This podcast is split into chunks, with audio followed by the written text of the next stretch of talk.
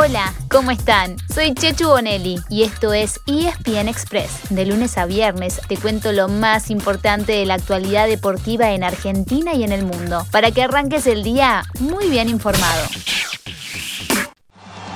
Cristiano Ronaldo colocando el gol 111, el máximo anotador en la historia de Portugal, el máximo anotador en la historia de selecciones, doblete de Cristiano Estoy aquí. Nunca más atinada la frase de Cristiano Ronaldo que ayer, porque CR7 apareció cuando más se lo necesitaba, anotando un doblete para darle a Portugal la victoria 2 a 1 ante Irlanda, en un partido por eliminatorias rumbo al Mundial 2022. Y eso que la noche no había empezado de la mejor manera, ya que a Cristiano le detuvieron un penal y luego Irlanda pasó a ganar 1 a 0. Pero con sus dos goles le dio la victoria a su equipo y de paso se convirtió en el máximo goleador de la historia a nivel selecciones. Con el primero ya había superado al iraní Ali Daei y con el segundo llegó a una cantidad impresionante, 111, como para que el Manchester United se ilusione y lo espere con los brazos abiertos en su regreso. ¿No creen?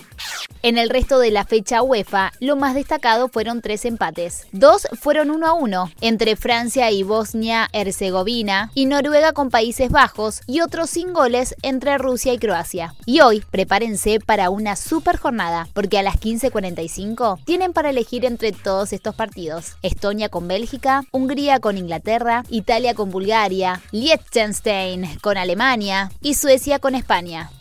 Pero no termina ahí el día de fútbol, porque desde las 5 de la tarde hay fecha completa de eliminatorias en Sudamérica. El primer partido es Bolivia frente a Colombia, seguido de Ecuador con Paraguay a las 18 horas. A las 9 de la noche, Venezuela recibe a Argentina. Y a las 10 de la noche, dos partidos para el cierre. Chile frente a Brasil y Perú contra Uruguay. Mañana la tele va a pedir que le paguen horas extras. En cuanto a la selección argentina, Lionel Scaloni tiene que reemplazar a dos suspendidos de los que fueron titulares durante la Copa América. Hablamos de Leandro Paredes y el Cuti Romero. En principio, Guido Rodríguez se jugaría en el mediocampo y Germán Petzela en la defensa. Un tema para estar muy atentos. Hay ocho amonestados que si reciben una segunda amarilla se perderán el clásico del domingo ante Brasil. Ellos son Petzela, Nico Taliafico, Gonzalo Montiel, Nicolás Otamendi, Gio Lochelso, Rodrigo De Paul, Lautaro Martínez y Lucas Martínez Cuarta. Salvo por este este último, todos los demás serían titulares.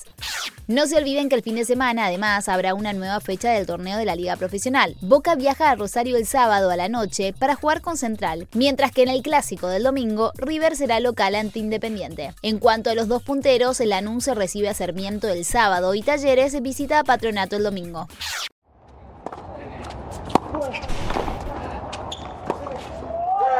El camino de Facundo Bañez en el US Open 21 continuará en la tercera ronda. Por primera vez en su carrera, el jugador argentino accede a tercera de uno de los majors. Vencido después de darlo todo, Marco Trungeliti donde tampoco para la acción es en el US Open. Ayer, en duelo entre argentinos, Facundo Bagnis eliminó a Marco Truggeliti y pasó a tercera ronda, mientras que se despidió Guido Pela. Y por la noche, Diego Schwartzman le ganó al sudafricano Kevin Anderson.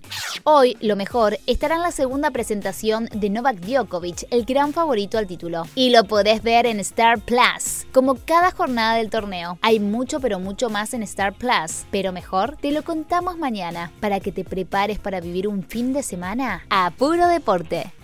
Y así llegamos al final de nuestro episodio de hoy. Soy Chechu Bonelli y de lunes a viernes te traigo las noticias deportivas más relevantes para que arranques el día muy bien informado. Te espero en el próximo ESPN Express. Y no te olvides, dale clic al botón de seguir para recibir una notificación cada vez que haya un nuevo episodio disponible. No te vas a arrepentir.